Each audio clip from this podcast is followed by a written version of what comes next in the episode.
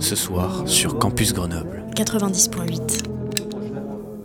Nous ferons ce qui est interdit. Nous irons ensemble à la buvette.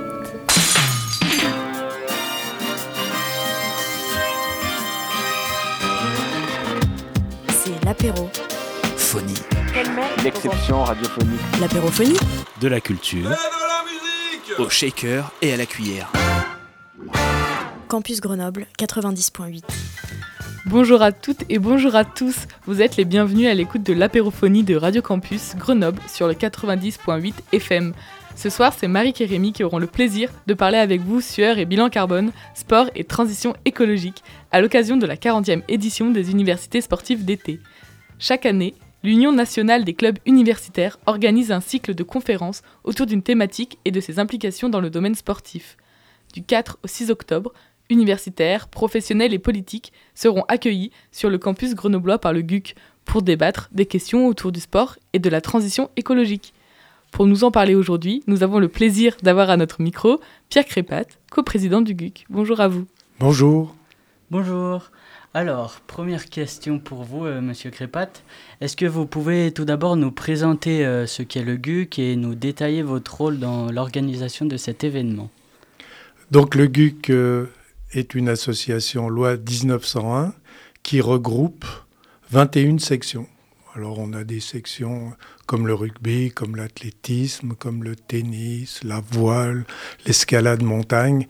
Donc voilà, une 21 sections. Le GUC général, son, son rôle, c'est de coordonner euh, l'action des différentes sections, de proposer euh, des thèmes communs de réflexion, d'aider euh, dans les transports, mais chaque section est vraiment autonome. Et donc c'est la 40e édition des universités d'été. Est-ce que vous pouvez nous retracer un peu l'historique? Pourquoi ça a été créé? À quel besoin? Ça faisait, ça faisait écho? Alors sans doute que ça a été créé en 1985. Sans doute que les, gens qui, étaient, qui organisaient l'UNCU, puisque c'est l'Union nationale des clubs universitaires, ont souhaité montrer euh, l'attachement des clubs universitaires, euh, l'attachement à la relation avec l'université, essayer d'organiser des temps de réflexion puisqu'on a eu euh, dès 93 un thème qui est le même que maintenant, c'était sport et environnement. En 2002, on a eu les femmes et l'avenir du sport. En 2006, handicap et sport. Et nous, là, en, en 2023, on reprend donc un thème qui est apparu en 93. Et sport et femmes, c'est un thème qui est arrivé en 2002, qui sera repris euh, l'année prochaine au PUC. Donc c'est le but, c'est d'amener une réflexion euh, sur des enjeux de l'époque et d'inviter, euh, de se rattacher comme à l'université en invitant des, euh, des chercheurs, puis rester aussi près des préoccupations des clubs en, faisant des animations par les clubs universitaires. Au départ, pourquoi université sportive d'été? Ça se faisait à la fin de l'été, un peu comme les partis politiques. Et c'était dans une ambiance où euh, il y avait sans doute plus de bénévoles, parce que le bénévolat était plus facilité à cette époque-là. Et les gens venaient avec leur famille toute une semaine et euh, faisaient des activités sportives, il y avait des conférences et c'était plus facile à organiser en, fin de vacances. Et puis progressivement, compte tenu euh, de l'importance prise par les salariés dans toute l'organisation des, des, clubs universitaires, on s'est rendu compte que c'était pas facile d'organiser ça la dernière semaine d'août. Voilà. Et entre 93 et aujourd'hui, vous avez pu voir une évolution sur euh, ce thème euh, sport et transition écologique? Ben, Ce qu'on a, ce a vu, c'est que l'approche était plus, euh, plus, comment on va dire, provocatrice. C'est-à-dire que à cette époque-là, les gens se préoccupaient, commençaient à s'en préoccuper, mais il n'y avait pas toutes les discussions actuelles, par exemple d'augmenter le prix de l'essence euh, pour que les gens ne prennent plus leur voiture. À l'heure actuelle, on voit quand on veut avancer dans le domaine de l'écologie, il y, a un problème entre ce qu'on dit la fin du monde et la fin du mois. Là, hein. Et donc nous, on a abordé les choses de façon moins provocatrice qu'en 93 où les gens, ils n'hésitaient pas à dire le sport participe à, quelque chose de scandaleux, les déplacements. Quand on voit les déplacements dans le sport, on peut se dire, mais faut qu'ils arrêtent d'aller à droite, à gauche comme ça. Et à cette époque-là, ils, ont pu le dire de façon provocante. Maintenant, si on le dit maintenant, donc on a abordé les choses de façon plus nuancée, on va dire. Et euh, de manière générale, est-ce que vous pouvez nous faire un, petit état des lieux de, la place euh, accordée à l'écologie euh, dans le milieu sportif aujourd'hui, universitaire mais aussi professionnel bah, On peut penser que les. Enfin, je vais vous parler de, des sections du, club. Il y a des sections qui sont vraiment très très axé sur la transition écologique et qu'on en fait un, cheval de bataille pour qui c'est une évidence. Pourquoi? Parce que ils ont parmi leurs membres des gens qui sont très intéressés par cette question-là. On peut penser par exemple que le GUC Voile, euh, qui fait surtout de la planche à voile, a mis en point pas mal de choses pour euh, faire en sorte que leur transport soit bien de l'écovoiturage ou le partage de transport, des choses comme ça. Et puis c'est aussi une section qui ne euh, fait pas de compétition. Donc quand on fait pas de compétition, ça aide à aller vers la transition écologique. Pour prendre une autre section comme le GUC Tennis, dont je suis le président, que je connais bien, je vois qu'on pour avancer sur la question du transport, c'est pas simple c'est pas simple. On, avance avec un minibus qui fait que, que se déplacer avec un minibus, c'est mieux qu'avec deux voitures, mais on voit euh, que quand on veut se déplacer euh, assez loin, parfois euh, le train n'est pas commode. Ça prend plus de temps. Et donc parfois on est obligé de faire des compromis. Donc c'est selon les, les personnes qui sont dans les sections et selon l'organisation des sports plus centrée sur la compétition ou non. Oui, ce que vous disiez, on, en parlait hors antenne, mais vous disiez que c'était aussi le, euh, le transport qui, euh, notamment, avait un fort impact écologique dans le milieu du sport. Euh, et du coup, on disait que c'était peut-être euh, euh, davantage euh, en termes d'organisation quelque chose où il fallait mettre la transition écologique au centre et organiser autour la pratique sportive. On, vous parliez des, tournois aux quatre coins de la France et de la difficulté de, rejoindre d'une ville à l'autre en, train, par exemple, au niveau des contraintes de temps, et de dire que c'était peut-être au, lieu de, des compétitions, au lieu qui accueille ces compétitions, de plutôt s'organiser en amont pour faire en sorte que les professionnels puissent effectuer, ben voilà, travailler euh, dans, dans, le respect euh, un peu plus euh, de, de l'écologie. Ouais, après, il faut regarder chacun des sports, parce qu'il y a des sports dans lesquels c'est des déplacements individuels. Et là, il faudrait plutôt penser, oui, comme vous disiez, à l'organisation des compétitions, que je pense au ski, qui se débrouille pour qu'on aille en saut de puce d'une station à une autre et non pas aller en Autriche, puis après aux États-Unis. Mais je pense que je connais assez mal la question. Donc c'est comment on organise en amont. Donc oui, c'est la question, est-ce qu'on met en priorité les déplacements ou est-ce qu'on met en priorité l'organisation du championnat avec des principes, les équipes qui ont gagné l'année d'avant vont recevoir plus, et puis après on tire au sort, il supprimer le, le tirage au sort. Je pense que cette question, elle n'est pas encore vraiment abordée de front par les fédérations. Ça va venir, je pense, d'ici euh, deux, trois ans.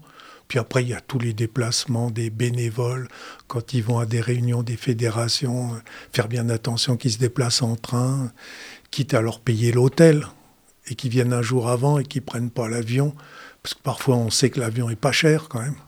Donc il y a toute cette question de faire vraiment attention et que ça devienne une des dimensions essentielles dans les choix qui sont effectués. On parlera un peu plus tard euh, du ski, euh, un peu plus en profondeur, mais euh, je voulais quand même revenir un peu au GUC. Et donc, comment faites-vous le lien entre le milieu universitaire, les pratiques sportives et leurs implications dans des questionnements plus globaux tels que l'inclusion, la culture, le digital, pour citer des thématiques des précédentes éditions?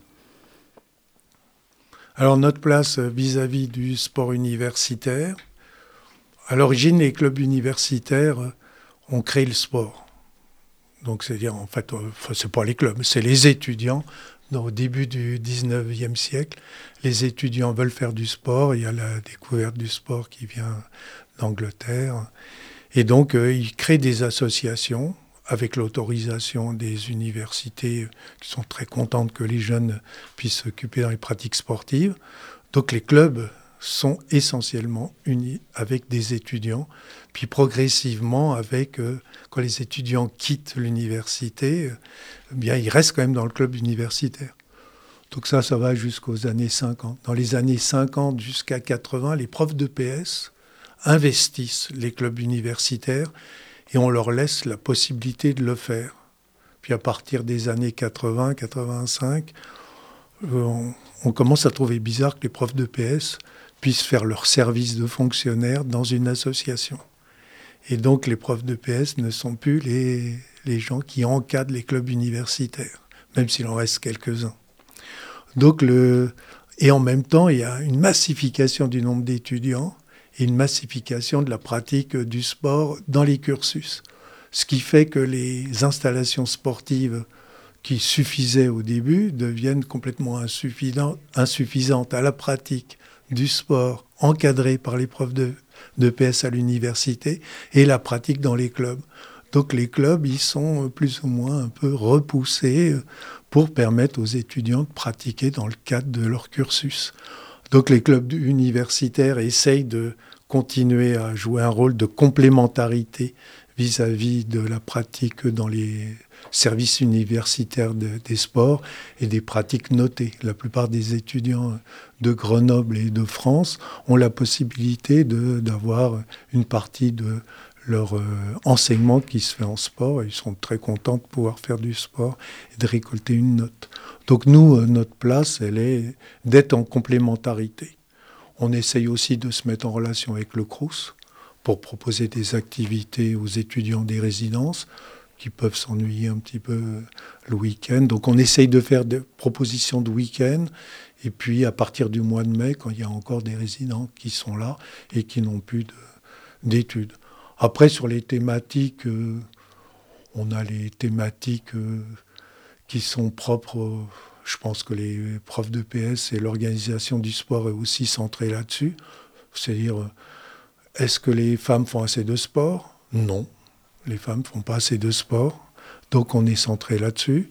On a des thématiques de permettre aux gens qui sont en difficulté physique de faire du sport. Nous, par exemple, au GUC Tennis, on fait faire du sport à des gens en surpoids. Donc on accompagne toutes les thématiques euh, actuelles. Et du coup, donc, euh, le, GUC et les universités d'été ont ce rôle d'éducation, un peu de, médiation. Euh, vous allez me dire déjà si, si vous pensez que c'est juste comme assertion. Et, et du coup, dans un second temps, comment est-ce que, euh, par quels outils vous mettez en place euh, ce cercle de conférences euh, cette semaine? Par quels outils vous essayez de, justement de, de hum, faire le lien avec le, public et, et, le sport et ce, ce thème choisi Voilà, c'était les, outils de, de l'éducation. Bah, effectivement, on espère que les universités d'été, donc il y a notre colloque qui démarre donc demain jusqu'à vendredi, on compte sur, euh, alors sur l'information, on espère, nous, qu'il y ait beaucoup d'étudiants qui viennent, parce qu'on pense que les thèmes qui sont abordés peuvent vraiment les intéresser. Donc on vous remercie de nous faire cette promotion. Hein. Donc euh, les outils qu'on a mis en place pour informer les étudiants, c'est à partir de nos différentes sections, puisqu'il y a entre 15 et 30% d'étudiants par section. Il y a aussi une grande diversité là. Il y a des sections où il n'y a pas beaucoup d'étudiants, puis d'autres, justement, celles qui sont parties un peu loin du campus où il y en a moins. Donc on a essayé d'informer les gens. Alors c'est pas simple parce que vous avez vu que le colloque il se fait en journée. Avec les étudiants, on espère qu'ils aient quand même des trous et qu'ils viennent picorer mmh. euh, tel, euh, quand ils sont libres. Donc euh, on reverra peut-être après les inscriptions. Nous, on a mis une inscription à 1 euro parce que le, 7 euros, il doit servir à une association étudiante. Je ne me rappelle plus exactement laquelle, si c'en est une qui fait euh, de l'aide alimentaire ou une, une qui est centrée sur l'écologie. Ça faudrait que je vous redonne ça. Donc, c'est important, mais on s'est dit, ça serait bien que les gens s'inscrivent à quelque chose qui va servir à, à d'autres. Et en même temps, on avait besoin d'avoir euh, des listes pour se dire tiens là on va être 150, 200, puis comment on va faire pour refouler les gens s'il y en a trop? À l'heure actuelle, on craint, on craint pas ça, mais on espère une bonne surprise, c'est qu'on est à la Massy, puisque c'est à la Massy, donc la maison de la créativité et de l'innovation, donc un très très beau bâtiment. Et au départ, on devait être à l'IMAG, qui est aussi un très beau bâtiment. Mais en même temps, il y a une inauguration là de jeudi. Donc on a été remis à la Massy, qui est, donc, qui est vraiment un lieu très, très intéressant sur le campus. Donc on, a mis des affichages un peu partout euh, pour essayer de mobiliser les gens. Et puis on compte sur vous. On va voir. Hein. Si on a plus de 150 personnes, euh, grâce à Radio Campus, euh, mhm. on vous fera une belle promotion, nous, dans nos sections, je peux vous dire. Alors, il y a beaucoup d'invités de personnalités de divers environs, que ce soit politiques, universitaires, professionnels du sport. Comment est-ce que le programme a été pensé et construit dans cette édition? Alors, on voulait qu'il y ait des scientifiques parce que euh, une Union nationale des clubs universitaires, l'université, c'est la recherche. Donc on s'est dit, il faut qu'il y ait des scientifiques. Ces scientifiques, comment les trouver? On s'est dit, ça serait bien quand même qu'on mette l'accent sur les, euh, les gens qui font de la recherche à Grenoble. Donc on s'est tourné euh, d'abord euh, vers le master transition écologique de Sciences Po, en partie parce que un des enseignants responsables joue au tennis, donc au GUC Tennis, Simon Persico. Donc on s'est appuyé sur lui parce que on sait quand même que les relations c'est déterminant dans la construction des choses. On avait aussi des connaissances avec le master CEST de Sciences Éco, euh, dans lequel il y a un des enseignants, Nico Didri, qui a une relation de connaissance, donc, euh, et qui faisait des choses sur la transition écologique et, le ski. On s'est appuyé sur le master euh, STAPS, dans lequel on, avait aussi des connaissances, et il y a un projet européen auquel appartient le, laboratoire Sens de STAPS. Donc sur les scientifiques, on est parti comme ça. On a eu M. Ménégos qui, qui travaille aussi sur le campus, donc on était content qu'il y ait quand même de, des gens de, de l'UGA, parce qu'il nous semble important que le GUC concourt au rayonnement dans, dans ses possibilités. Hein dans ses faibles possibilités, mais que c'était important pour nous de montrer qu'on tenait notre partenariat avec l'UGA. À côté de ça, à côté des scientifiques, on a fait venir des intervenants du monde politique qui vont faire la première partie et qui vont revenir nous parler un peu des difficultés de mettre en place euh, comment ils s'y prennent pour faire avancer l'écologie. Et puis on a fait venir des, gens de terrain, on va dire soit des clubs, soit d'entreprises éco-responsables. Donc on a euh, le jeudi après-midi un temps euh, de partage euh, de ce qui peut se faire en matière d'architecture, de construction ou de recyclerie sportive. Et j'en oublie une. Voilà, donc, et on a construit, ça c'est les différents intervenants, puis on a essayé de suivre une certaine logique dans la construction du programme. Par, oui, vous commencez le, programme euh, ben, mercredi avec euh, que disent les, scientifiques et les experts. Je voulais juste revenir, vous, dites que c'est vachement important, enfin vous donnez une place importante euh, au domaine universitaire. Et je voulais savoir s'il y avait beaucoup de... si c'était un champ qui était investi par beaucoup d'universitaires, les relations entre le sport et la transition écologique. Vous avez dit qu'à Sciences Po, il y avait un master transition écologique plus axé sciences sociales. Est-ce que par exemple à Anstaps, il y, a y a une formation qui, qui est proposée aux étudiants autour de ces questions? Donc là, le directeur de, de l'UFRAPS va intervenir euh, jeudi après-midi.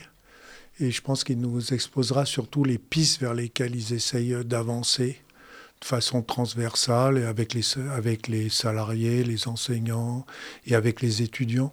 Je crois que, si ma connaissance est bonne, qu'il y a dans le laboratoire Sens une partie des recherches qui se fait justement dans ce projet européen dans lequel ils essayent de voir au niveau de l'Europe comment les stations de montagne évoluent dans la transition écologique, parce qu'on sait quand même que la montagne, la neige, il y en a de moins en moins. Voilà. Après, sur les autres euh, formations dont je ne suis pas euh, au point, il faudra que je revienne pour, euh, pour pouvoir informer des formations qui sont centrées sur l'écologie.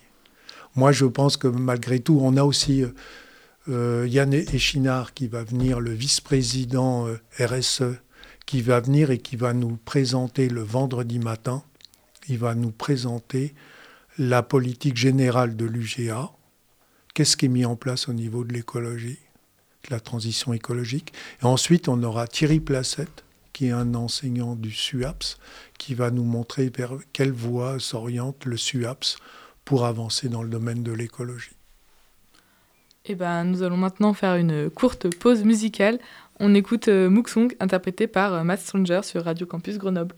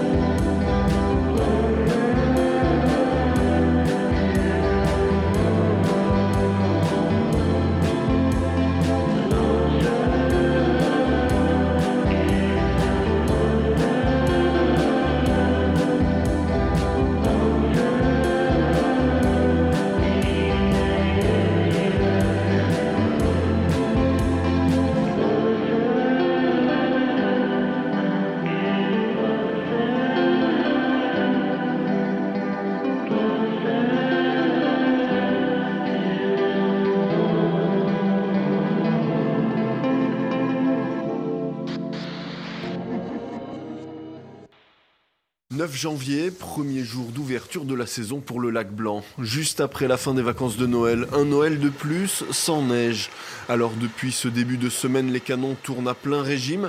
L'objectif, profiter de la vague de froid pour assurer le reste de la saison. Allez, on part maintenant euh, dans les Vosges où les stations de ski sont contraintes de s'adapter en ce moment.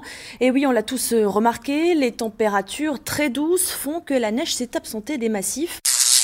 Le niveau des températures euh, s'élevant un peu plus que par le passé, euh, les précipitations stagnant, voire étant légèrement plus faibles, euh, on a moins d'accumulation de neige en hiver, on a un peu plus de chaleur notamment en été, donc un peu plus de fonte, ce qui veut dire que l'équilibre global du glacier est plutôt mis à mal, est plutôt négatif, et donc ça produit le recul glaciaire parce qu'on vient en déficit de glace année après année. Euh, c'est ce qu'on constate depuis déjà 10-20 euh, ans, hein, euh, avec plutôt une accélération sur les dernières années, notamment liée aux étés très très chauds qu'on a, qu'on a connus récemment. Le réchauffement climatique, c'est pas une opinion, c'est pas une idéologie, c'est un fait scientifique. Il faut le traiter par la science. Vous êtes bien à l'écoute de l'apérophonie sur Radio Campus Grenoble 90.8. Aujourd'hui, nous avons le plaisir d'avoir en notre compagnie Pierre Crépat, coprésident du GUC, pour nous parler de sport et transition écologique à l'occasion de la 40e édition des universités sportives d'été. Alors, on a, on a lu euh, attentivement le, programme et on a remarqué notamment une, conférence de Martin Ménégos sur les impacts, du réchauffement climatique euh, sur nos, pratiques sportives futures et, euh, notamment l'exemple du ski. Est-ce que vous, vous constatez déjà au GUC à Grenoble des changements dans les pratiques liées au dérèglement climatique? Donc, ici, vous parlez au président du GUC qui n'est pas le spécialiste, du GUXKI, voilà, qui n'est pas président du GUXKI. Par contre, donc pour prolonger euh, ce que va faire Martin Ménégos, on aura l'atelier 3 de nos, de nos ateliers, puisqu'on a vu qu'il y avait des conférences avec différents intervenants et on a prévu des ateliers en fin de journée. Il y a trois ateliers.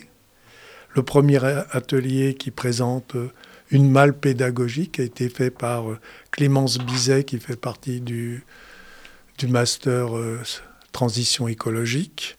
Donc elle a conçu euh, une malle pédagogique avec des jeux interactifs, deux jeux interactifs, l'un pour les membres des associations, l'autre pour les, plutôt pour les dirigeants, les aider un peu à avancer dans la transition écologique, puis un guide. On a un deuxième atelier et après, je, répondrai vraiment à votre question. On a un deuxième atelier qui s'axe sur le fait qui s'interroge sur le lien entre sport de nature et sensibilité à la transition écologique. Est-ce que quand on fait de la course d'orientation, étant dans la nature, on est plus sensible au respect de celle-ci Et donc, est-ce qu'on éduque les gens à respecter euh, à faire un certain nombre de gestes éco-responsables. Et donc j'en viens au troisième atelier qui est sur euh, la transition, euh, comment vont, vont s'y prendre certains sports pour euh, faire face au changement du climat. Et là, on a Maya Kleutens, qui est une athlète de biathlon et qui va nous faire animer cet atelier, justement sur comment le ski de fond, va-t-il se transformer dans les années qui viennent et comment le ski va être, va-t-il être obligé de se transformer euh, qu'est-ce que vont dans les pratiques de moyenne montagne, comment les gens vont-ils s'y prendre Donc il y aura des réponses euh, à ce sujet-là. Donc euh, oui, on peut dire que le GUC ski est sensible à la question puisqu'on a une de ces jeunes biathlètes qui est ambassadrice d'ailleurs de sa fédération. Euh, je voulais savoir euh, qu'est-ce que concrètement euh, les clubs ils peuvent mettre en place pour réduire leurs impacts écologiques. Qu'est-ce que le GUC fait, essaye de faire notamment? Alors, ce qui, ce qu'ils peuvent mettre en place, il y a ce qui est essentiel, enfin ce qui est le plus... ce, ce dont les répercussions sont les plus grandes, c'est les transports. Donc ils peuvent et ils commencent à le faire, mettre en place du partage de transport. Donc euh, faire en sorte que les, différents membres de l'association sachent, que quand ils emmènent leurs enfants, plutôt que partir à trois voitures, ils peuvent faire une seule voiture. Donc il y a des dispositifs qui peuvent être mis en place là, là-dessus. Et après, dans l'organisation des compétitions, comme on l'avait dit tout à l'heure, prendre davantage le train, après prendre plutôt des, minibus que des voitures individuelles. Donc ça, c'est le premier point qui est essentiel, les transports. Le deuxième point, c'est euh, les locaux, l'isolation des locaux. Donc le GUC dispose d'une maison du GUC qui se trouve à côté de la piscine et qui accueille le GUC Vacances, hein, qui est une des 21 sections et qui accueille le GUC Formation, puisque le GUC a aussi un centre de formation au métier du sport. Et ce bâtiment, il doit avoir 25 ans, et on va revoir son isolation de telle sorte de dépenser moins d'argent. Après, euh, ça, ça dépend pas toujours des associations, puisque les bâtiments ne sont pas toujours les propriétés des associations. Et en parlant de construction, vous, les, au niveau du tennis, euh, il y a eu des, une rénov...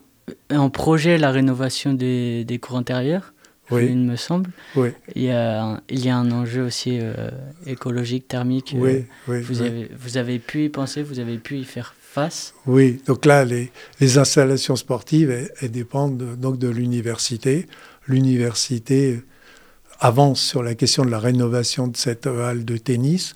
On n'est pas, pas sans espérer que prochainement elle rénove cette installation avec peut-être un projet d'utiliser toute la surface pour euh, mettre des panneaux photovoltaïques et puis après être sobre dans, le, dans la réflexion. C'est-à-dire on ne demande pas, les utilisateurs, ils ne demandent pas ce qu'il y ait du chauffage. Donc on va aussi vers la sobriété, mais avec une isolation qui permet de ne pas pratiquer à moins 5 quand il fait très froid. Vous refaites que la structure de la halle ou aussi les terrains euh... Ouais, les terrains seront refaits. Et donc les terrains, euh, il y a aussi un enjeu écologique parce que c'est quand même plutôt polluant. Le euh, revêtement. Le revêtement. Euh, est-ce qu'il y a une réflexion autour de ça aussi ou pas? Vous voulez dire que la résine C'est ça. Oui, donc vous êtes au courant donc des différents types de. Alors, je m'étais renseigné récemment. la terre battue, en dehors de l'arrosage euh, qui euh, pose problème, ça a moins d'impact carbone que la résine, par exemple. D'accord. Ouais, parce qu'il y a pour les auditeurs qui connaissent pas les différentes surfaces, on a la terre battue que vous voyez à Roland Garros, on a la résine qui vient sur un goudron, donc c'est une, une pellicule très fine de résine qui est, qui est coulée sur un goudron. Et puis il y a d'autres euh, surfaces comme le béton poreux, puis il y, a, un certain nombre de surfaces. Alors sur cette question, je vous remercie euh, de me centrer sur cette réflexion et on essaiera d'avancer avec l'université pour voir quelle est la surface euh, qui est la plus la meilleure. Après la, la terre battue, une des difficultés c'est l'entretien. C'est-à-dire que en dehors de l'utilisation de l'eau, il faut qu'il y ait quelqu'un qui vienne passer un filet, puis, euh, puis euh, voilà, c'est pas simple. C'est pas simple. Toujours des avantages et des inconvénients. Il faut trouver un équilibre. Euh, ah oui, je voulais revenir, vous, vous parlez de, de, de l'université et donc des arbitrages, des, des, concertations que vous devez, euh, vous devez avoir euh, pour ces questions-là. Comment ça se passe, les relations? Comment, comment fait le GUC Est-ce que le GUC est, porteur de, de, de, revendications sur, sur, certaines, sur certains points au niveau de l'écologie ou c'est plus l'UGA qui a une politique globale? Comment ça s'articule les, les, ces relations et ces, ces prises de décision au regard de la transition écologique notamment? Bah, je dois vous avouer que pour l'instant, on essaye d'avancer sur euh, apporter quelque chose quand l'université est d'accord pour euh, refaire euh, une construction. Là, par exemple, il y a eu un, il y a un projet, il y a un paddle qui est, il y a quatre paddles que vous avez dû voir à l'entrée du campus. Ces paddles ont été construits par l'université et par les, les moyens de la CEVEC, c'est-à-dire la vie étudiante. Donc le GUC s'est proposé euh, pour accompagner le projet. On va l'accompagner de, vraiment de façon minime en complétant euh, les surfaces euh, qui sont les surfaces techniques, mais on apporte surtout les moyens humains pour encadrer tous les systèmes de réservation. Donc là, nous, on a contribué à la réflexion sur les installations, quelle surface. Alors est-ce que le, est-ce que l'université nous-mêmes avons, on s'est centré sur les matériaux écologiques? Je ne suis pas certain. Je ne suis pas certain parce que je ne suis pas sûr qu'on ait beaucoup de choix entre les différents types de matériaux. Après, s'il y a à couvrir ces installations on a le projet aussi d'un espace sable, il y a des propositions et dans un des, intervenants de la première euh, journée, non, de la du jeudi après-midi, dans les, dans les entreprises éco-responsables, on a un spécialiste de la couverture écologique. Et on a aussi un architecte euh, qui intervient. Donc les deux, je peux peut-être retrouver dans mes papiers. Jean, Barrette, architecte. Oui, voilà. donc euh, Jean Barrette, architecte avec le B-Cube, euh, est intervenu sur le campus. Mmh. Et donc sur les travaux de la piscine avec un souci écologique. Et on a donc Nicolas Robin avec SMC2 dont la spécialité, c'est des couvertures d'installations sportives euh, qui respectent le, climat. Donc on pourra aussi dans notre, dans notre colloque revenir sur ces sujets-là. Et au niveau des installations, on, on avance avec l'université, mais dans, la, dans nos possibilités. Hein. Ce n'est pas nous qui sommes euh, les maîtres des projets, mais on essaye d'intervenir parce qu'on a aussi des connaissances, soit par les fédérations dans lesquelles il y a des cabinets euh, qui interviennent dans la reconstruction, l'innovation des installations. Ouais, vous parlez de la, de la fédération. Euh, comment ça se passe aussi, les relations? Est-ce que la fédération euh, a euh, suivi cette, cette évolution, cette prise de conscience un peu plus globale Est-ce qu'elle s'est saisie de cet, enjeu de la transition écologique? Est-ce que vous avez. C'est aussi impulsé par, par un cadre un peu plus méta? Ou, euh, ça vient plutôt du terrain ou des, des, associations euh, sportives euh, universitaires qui voient sur le terrain les impacts peut-être un peu plus et qui font remonter? Comment ça se passe ces échanges-là? Bah le... Moi je peux vous parler de la Fédération française de tennis. La Fédération française de tennis, elle est sensible à ça. Donc elle, a, elle impulse à certains moments la réflexion sur ces sujets-là. Après, ça peut aussi remonter du terrain parce que dans certains clubs, il y a un souci vraiment de transformer les installations en respectant l'écologie. On peut dire que c'est un double mouvement. Après, il y, a, il y, a, la question des coûts. Et ça reste quand même quelque chose d'essentiel. et je pense que les, et les fédérations et les clubs ont besoin d'être accompagnés financièrement si euh, pour, reconstruire, euh, par exemple, si on reprend les surfaces, euh, s'il y a une surface qui est plus de tennis plus écologique, si elle coûte 15 000 euros de plus, bah, s'il n'y a pas une aide, c'est pas sûr que le, le, club ou le comité de tennis va pouvoir dépenser cet argent-là s'il les a pas. Donc c'est quand même lié à ça, au système de récompense. Ça sera une des parties d'ailleurs de notre colloque, voir comment on peut inciter les gens à se, transformer. Est-ce qu'on se base sur l'éducation? Est-ce qu'on se base sur des subventions, sur des récompenses, sur des labels? Essayer de réfléchir comment aider les gens à franchir le pas. C'est euh, notamment le, sujet de la conférence de Stéphane Labranche sur euh, la modification des, comportements et, des habitudes des, groupes. Je sais qu'il est sociologue euh, du, climat et qui s'intéresse à ces questions-là.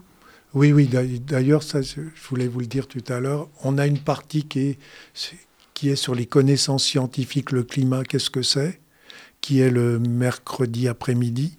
Et on a une partie de connaissances scientifiques le jeudi matin avec euh, Stéphane Labranche, euh, Maël Ginsburger, Ginsburger et Madame euh, Labouze qui vont intervenir sur des aspects plutôt psychologiques, sociologiques, pour essayer de voir pourquoi, même si tout le monde pense qu'il faut faire un effort, pourquoi euh, on n'avance pas aussi vite qu'on devrait avancer. Alors pour terminer, euh, on ne pouvait pas vous évoquer la présence de la ministre des Sports, Amélie Oudéa-Castera. on voulait savoir euh, votre avis concernant la possibilité de concilier l'organisation d'événements sportifs de très grande ampleur comme les JO et les impératifs de la transition écologique? Est-ce que vous pensez que c'est réellement compatible? Vous avez vraiment une question un petit peu difficile. c'est un avis. Mon avis personnel? Exactement. Éclairé. Éclairé. Ben c'est des voilà c'est ce qu'on pourrait penser, c'est que c'est des moments qui, ont l'air de quand même encore de plaire à beaucoup de monde. Donc comment faire pour que toutes les constructions soient faites de telle sorte de respecter un certain nombre de règles compatibles avec l'évolution du climat, ça c'est la première chose. Et comment aussi faire en sorte que tout ce qui a été construit le, après les Jeux olympiques. Donc euh, Madame la ministre n'est pas présente. Par contre, on a une interview du responsable, son nom, de Tony Estanguet, qui est donc responsable de la mise en place des Jeux Olympiques. Et on aura une interview de lui dans laquelle il va justement nous parler de ces préoccupations-là. C'est-à-dire faire en sorte que ce qui est construit soit bien construit et que ça ne serve pas qu'aux Jeux Olympiques. Donc il répondra à cette question-là. Après, moi, je suis partagé, hein, comme tout le monde. Hein. C'est-à-dire que on est quand même content de voir des grands événements dans lesquels il y a un partage d'émotions. Et puis on se dit, euh, est-ce bien raisonnable? Voilà. Donc je suis comme tout le monde. Vous en êtes bien sorti euh, merci Pierre Crépat d'avoir accepté de répondre à nos questions. Merci à tous et à toutes de nous avoir prêté vos oreilles attentives le temps de cette apérophonie. Pour assister aux conférences et ateliers qui se dérouleront du 4 au 6 octobre, n'oubliez pas de vous inscrire sur le site de l'Union nationale des clubs universitaires. Vous y trouverez toutes les informations et le détail du programme. C'était un plaisir d'avoir co-animé cette émission avec Marik. L'apérophonie c'est fini pour aujourd'hui, mais les programmes de Radio Campus Grenoble, eux, toujours continuent. Restez à l'écoute de 90.8 FM. Et c'était quoi L'apérophonie. Ouais, mais c'était quoi? L'apérophonie. C'est quoi? L'apérophonie. Quoi?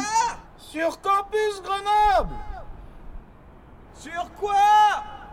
Sur le 90.8 Ah, sur Campus Grenoble 90.8 Oui